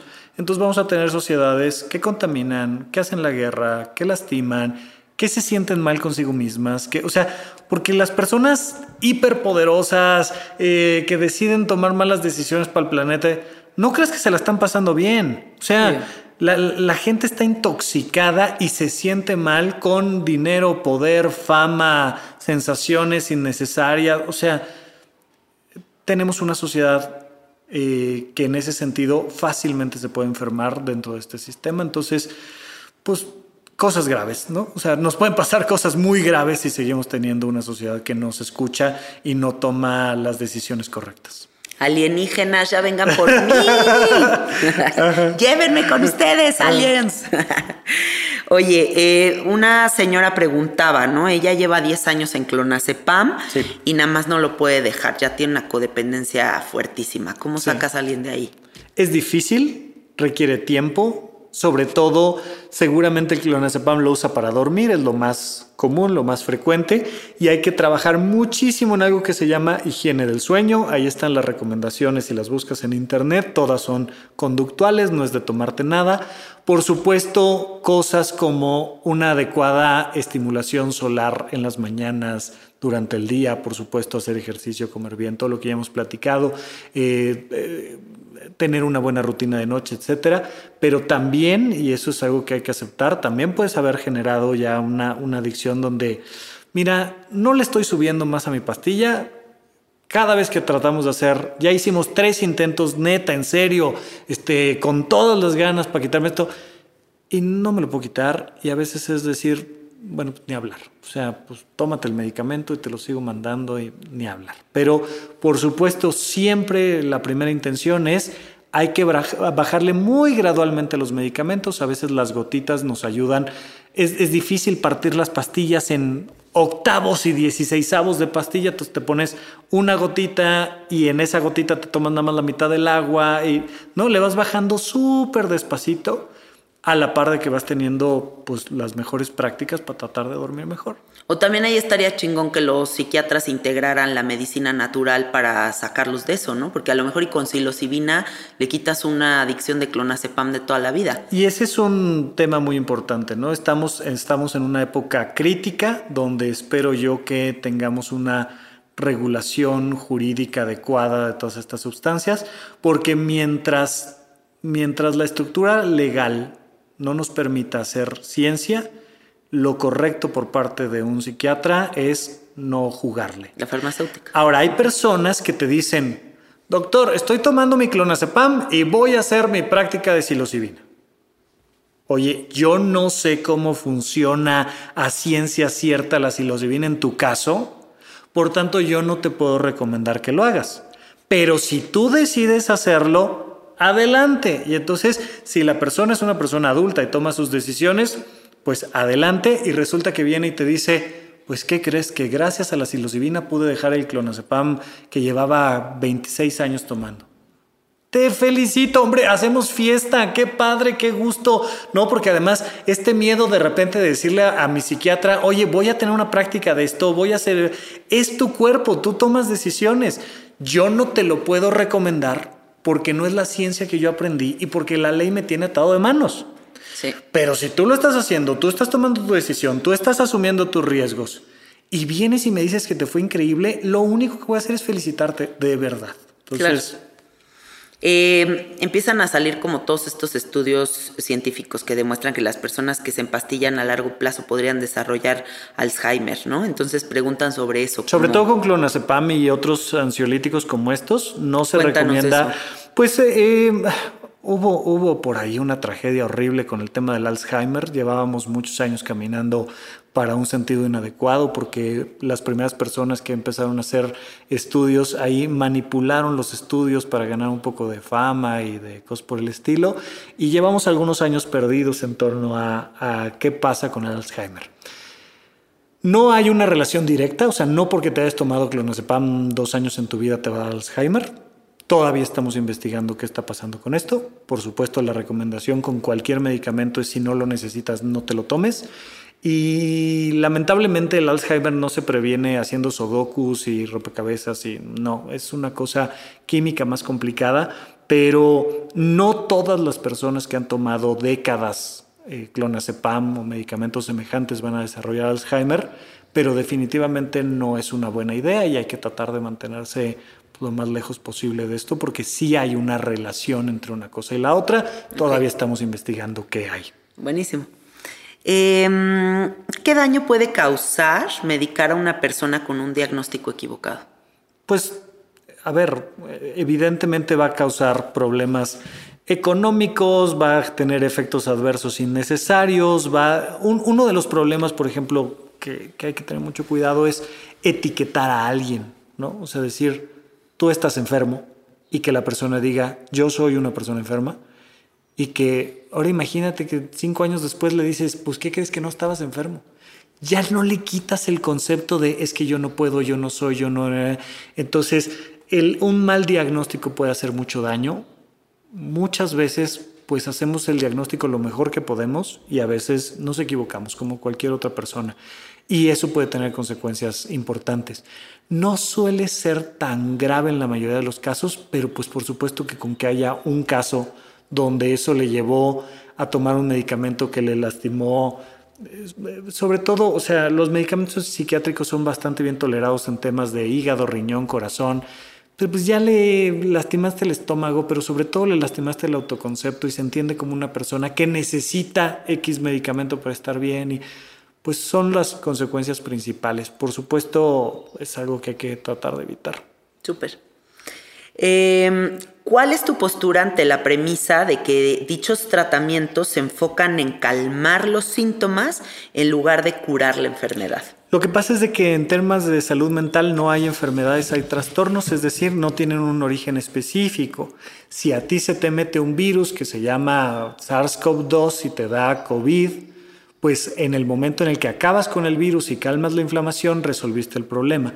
En el mundo de la psiquiatría no es así. Puedes tener una depresión por un duelo mal manejado, puedes tener una depresión por, mm, por, por, temas de tiroides, puedes tener una depresión por un tema anémico, puedes tener una depresión por contaminantes en tu entorno, puedes tener una depresión genética. Entonces, es la misma depresión, pero normalmente los medicamentos psiquiátricos están enfocados en controlar los síntomas, que no te sientas deprimido. Por supuesto, a la par de que hacemos lo posible por investigar cuál es el origen. Pero a veces si el origen es genético, pues de aquí a que no podamos hacer gran ingeniería genética, pues a veces lo único que tenemos es estos medicamentos que controlan los síntomas depresivos, por poner un ejemplo. Ok. ¿Estarías dispuesto a probar psicodélicos? Fíjate que yo tengo particularmente el riesgo que les comentaba con el tema del trastorno bipolar. Además, en alguna ocasión en la bicicleta me caí y tengo un área de gliosis, es decir, una parte de mi cerebro se lastimó por ese accidente. Y la respuesta es, sí me encantaría, le estoy dando vueltas y vueltas y vueltas, sigo estudiando científicamente cuáles podrían ser mis riesgos específicos, tengo pendiente una consulta con mi maestro, que él, es experto en temas de adicciones, para ir y decirle, oye, tengo ganas de probar, ya tengo tal edad, ya pasé tales riesgos, ya investigué tales cosas, ¿qué opinas? Pero hasta ahorita, hasta ahorita la respuesta es todavía no, todavía no, ahí vamos. Ok. Flora intestinal y medicamentos. Importantísimo. Háblanos de eso. Importantísimo. Y esto es algo que todavía no termina de resonar. Llevamos unos 20 años entendiendo que la convivencia que tenemos con nuestros bichos, que no son nosotros propiamente, ¿no? Eh, con el orden que hay de la vida que fluye en nuestro tubo digestivo es fundamental. Cuando estamos en gestación, somos como una especie de lombriz. Somos un tubo digestivo recubierto de piel. De ese tubo digestivo, de esa lombriz, de un extremo de la lombriz se va a formar el sistema nervioso central. Nuestro intestino y nuestro cerebro tienen el mismo origen y están directamente interconectados. Y la serotonina se encuentra en el cerebro y en el tubo digestivo. Y la relación que tenemos con nuestro tubo digestivo tiene muchísimo que ver con nuestro comportamiento, nuestra personalidad, con nuestras depresiones o con nuestro estado de salud, era muchísimo.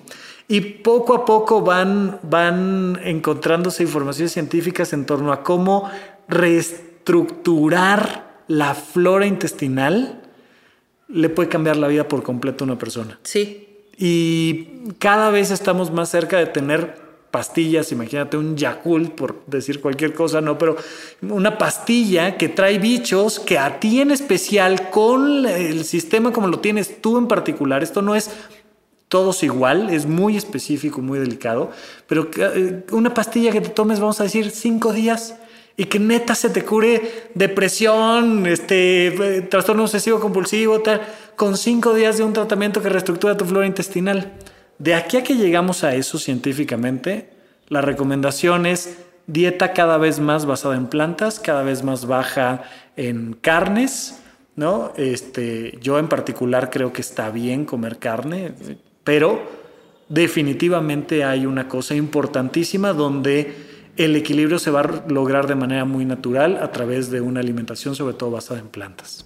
Okay. Mm, ¿Cómo dejar los medicamentos de la mejor forma posible? Bien, por supuesto, pues tienes que ir con un médico de tu confianza a la par de que vas construyendo quién eres tú sin medicamentos. Entonces, vas con, un, con tu doctor, con tu psiquiatra y le dices, quiero dejar los medicamentos, mi objetivo es este y quiero que me ayudes a hacer un plan para dejar los medicamentos.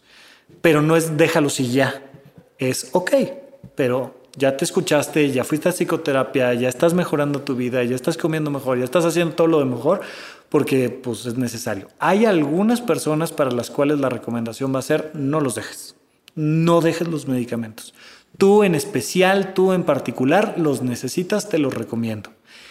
Eh, particularmente trastorno bipolar, esquizofrenia, ciertos trastornos en particular, la recomendación es no los dejes. Pero en general la respuesta sería, ve y háblalo con tu psiquiatra. Neta, ten buena comunicación con él y crea una vida que te permita vivir bien y feliz sin medicamentos.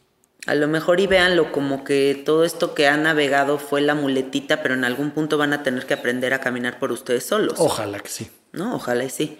Eh, ¿Qué opinas de este mito de que las farmacéuticas, bueno, han metido la cuchara por todos lados, hay como un chingo de corrupción en todas estas industrias y dicen que los desbalances químicos del cerebro no existen, o sea que no es verdadero y que entonces todo esto se ha creado para como medicar a la sociedad completa. Dos cosas ahí importantísimas. La primera, pues hay que aprender de historia, ¿no? O sea, antes, muchísimo antes de que existieran los medicamentos psiquiátricos y muchísimo antes de que existieran eh, eh, hospitales psiquiátricos y por supuesto laboratorios, que es una cosa que surge después de los medicamentos, la salud mental ha tenido sus problemas desde siempre. Desde los códigos más antiguos que puedan buscar, van a encontrar temas de depresión, de trastorno bipolar, de muchas cosas. Entonces, primero, sí, sí existen. Lamentablemente, las enfermedades mentales existen.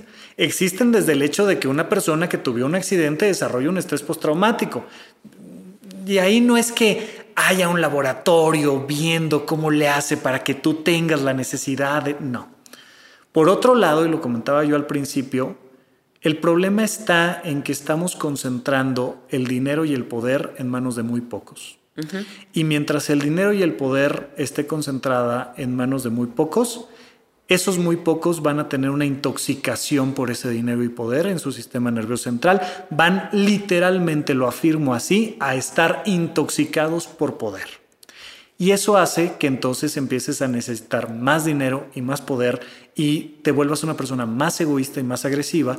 Y entonces pues los grandes tomadores de decisiones empiezan a tomar decisiones que nos hacen daño. Eh, vaya, es cosa de saber un poquito de historia para afirmar que hay N cantidad de ejemplos de laboratorios médicos que han hecho las cosas mal, por supuesto. Están los documentales en Netflix. Por supuesto, o sea, vaya, no, no lo vamos a parar, pero esas herramientas que finalmente se han desarrollado sí nos han permitido a muchos profesionales de la salud mental ayudarle a personas que sí lo requieran. Pero mi recomendación es hagamos lo posible porque todas las personas de la profesión que sean, de los recursos que tengan, de lo que sea, tengan un vínculo mucho más sano con su propia vida, con su entorno y con las diferentes realidades que existen. Nos van a convertir en personas más empáticas, pero definitivamente los problemas mentales existen, los tratamientos ayudan y la corrupción está en todos lados, incluyendo en los grandes laboratorios, por supuesto. Ahora, tú persona que me escuchas y que en general, así poniendo el panorama, tienes una vida chida, ¿no? y, lo que hace falta son unos ciertos ajustes. Claro. No mames, no seas huevón, güey. Hazlo, trabájale y no te empastilles y te vayas por la vía fácil, porque la vía fácil nunca es la vía. O sea, yo tuve que aprender a base de putazos con lo del peso, que nunca es la vía rápida, o sea, nunca es la vía rápida, es, es el cultivo de un compromiso continuo, o sea, es, es algo que, que, que, el trabajo es para siempre. Y ahora, otra cosa que me gustaría decirles es la importancia del trabajo personal, la importancia del autoconocimiento cómo poder ir abriendo ventanas de posibilidades a otras realidades, porque a lo mejor y muchas veces somos como el caballito que tiene así la cosita en los ojos y no estamos viendo más allá de nuestra nariz estamos sosteniendo un trabajo cagante con un jefe que me está robando la vida, me está chupando como vampiro energético. Y nada más es girar la mirada y de repente decir, bueno, chance me podría ir para acá y ahí estaba la solución, o chance podría empezar a tomar meditación y ahí estaba la solución, en callar la mente loca, tal vez era irme a vivir a un lugar más tranquilo, tal vez era divorciarme, tal vez era, ¿no? Entonces, un poquito entrar como en más honestidad con nosotros. Sí. En más honestidad para que de verdad podamos darnos cuenta dónde está el, el, meollo del asunto, dónde está lo que tengo que modificar para empezar a ser un poco más feliz. Y hay que bajarle a la intensidad de todo, especialmente del consumo. Yo por ahí tengo un curso de finanzas personales que también me parece importantísimo saber cuidar adecuadamente tus finanzas, pero precisamente para no caer en este juego de necesito tener más y más y más y más y más, porque es, o sea, es el mismo proceso que te lleva a tomar medicamentos que no requieres, no solo psiquiátricos, sino en general, el mismo que te lleva a consumir fast fashion y estar comprando ropa todo el tiempo, el mismo que te lleva a más redes sociales, a conciertos más grandes, eh, los boletos de los conciertos están absurdamente caros que te muestran una sociedad enferma, decir, no te va a pasar nada si te reúnes con tus cuates y pones este Spotify y lo escuchas y haces el desmadre en tu casa y te sale más barato. Pero eh, eh, vivimos en esta sociedad de, de de, un acelere y una necesidad de llenar vacíos que no se van a llenar ni con medicamentos, ni con ropa, ni con... Por favor, hay que regresar un poquito más como adultos adecuadamente, tratando de tener la mejor calidad de vida que podamos, pero a las cosas más simples y naturales, que lo más simple y más natural es el vínculo con nosotros y con los demás. Y crear nuestro propio sistema de creencias creo que también es un trabajo en la adultez súper importante, porque siento que mucha gente está viviendo su vida en inercia y no cuestiona ni siquiera el sistema familiar, el sistema social, o sea, como que hay como una inercia así que es muy rica porque pues no se detiene a cuestionar, pero luego también no sabes ni quién eres, ni qué quieres, ni para dónde caminar. Y a mí el sistema me dice que yo necesito tener más y más y más y más y más, más y más. Por último, em, vi un video en TikTok que me gustó mucho lo que decía esta chava, no me acuerdo el nombre de la persona, pero decía, no van a alcanzar los psiquiatras y no van a alcanzar los psicoterapeutas en el universo para curar a una sociedad que no vive en equilibrio. O sea, porque podrías sanarle todos sus pedos, pero si tiene una carencia económica profunda, si no tiene tiempo recreacional, si no tiene o sea, sueño profundo, no va a haber doctores que alcancen. No, como en la pandemia, o sea, no hay hospitales que alcancen si todos nos enfermamos. Por favor, es responsabilidad de todos cuidarnos ya platicamos hasta el cansancio de cuáles son esas recomendaciones básicas y hagamos lo posible por, por, por tener eh, alternativas para no tener que estar sobresaturando a, los pobres psiquiatras que ya trabajan mucho y ya, por favor. No, y, hagan la chamba, güey, porque, o sea, es como el que va con el este, que hace medicina china y te mandan unas hierbas y te mandan esto y te la tienes que tomar a las 3, a las 6 y a las 9 y no te lo tomas y te sigues quejando de que sigues con los síntomas. Entonces, pues si te dicen, duerme bien, come bien, haz ejercicio, hazte caso, desintoxícate de las redes sociales, si estás pasando por un periodo espantoso de la vida, no se va a aparecer el hada mágica de los milagros y te va a curar, eso nunca va a pasar, pero no va a pasar ni en el mundo de la psiquiatría ni en el mundo de los psicodélicos. Es correcto. No existe el hada mágica de los milagros en ningún contexto, entonces la chamba está en tus manos. De acuerdo. Bueno, pues muchísimas gracias, Rafa. Ay, gracias a ti. Oye, estuvo, estuvo largo aquí el tema, pero espero no haberlos cansado, pero cuando quieran y me invites, yo aquí feliz de venir a platicar. Y también si tienen alguna pregunta, por favor, ahí búsquenme en arroba rafarufus, con todo gusto. Me tardo un poquito en contestar los mensajes, pero siempre lo hago. Repite tu Instagram. Arroba rafarufus con doble R en medio en todas las redes sociales, ¿no? Y este, pues a veces eh, estoy ahí para, para contestar alguna duda rápida, para comentar algo, o si me proponen episodios para mi podcast o lo que sea, ahí también que te digan que me vuelvan a invitar por acá, yo feliz. Sí, muchas gracias por darte el tiempo y por ser honesto, porque, o sea, me hubiera chocado tener una entrevista con un psiquiatra que esté nada más en una postura así de, no, esto es lo mejor que existe. así que no, ya no, se, ya no sale el episodio. Eh, se cancela. ¿no? Oye, gracias por venir dos horas, se cancela, no va a salir, se borró, ups, se borró. Gracias, Rafa. Gracias a ti, Janina. Gracias. Bueno, amiguitos, me encuentran en el Instagram como Cassette Art el Instagram de mi estudio que es Soy Gratitud Estudio y les mando muchos besos y abrazos. Gracias por escuchar. Bye bye.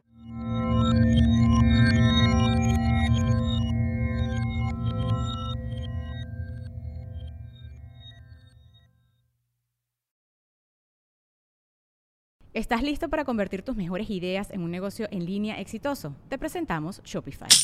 Tal vez no lo sabías, pero nuestro podcast More Than Mamis es un negocio y lo empezamos por supuesto para desahogarnos y hablar sobre la maternidad, no para convertirnos en expertas de ventas y del e-commerce. Así que sí, necesitábamos ayuda para vender nuestro merch y poner en marcha nuestra tienda. ¿Y cómo suena con Shopify? Llegó otra venta. Shopify es la plataforma de comercio que está revolucionando millones de negocios en todo el mundo. Ya seas un emprendedor desde tu casa o desde donde sea, Shopify es la única herramienta que necesitas para iniciar, administrar y hacer crecer tu negocio sin dificultades. Con Shopify puedo gestionar pedidos, envíos y pagos desde cualquier lugar, brindándote toda la información y estadísticas de tus ventas al detalle. Regístrate para un periodo de prueba con tan solo un dólar al mes en shopify.com barra sonoro, todo en minúsculas. Ve a shopify.com barra sonoro para llevar tu negocio al siguiente nivel. Shopify.com barra sonoro.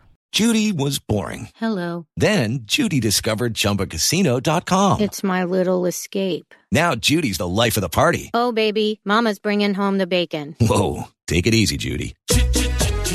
The Chumba life is for everybody. So go to ChumbaCasino.com and play over 100 casino style games. Join today and play for free for your chance to redeem some serious prizes.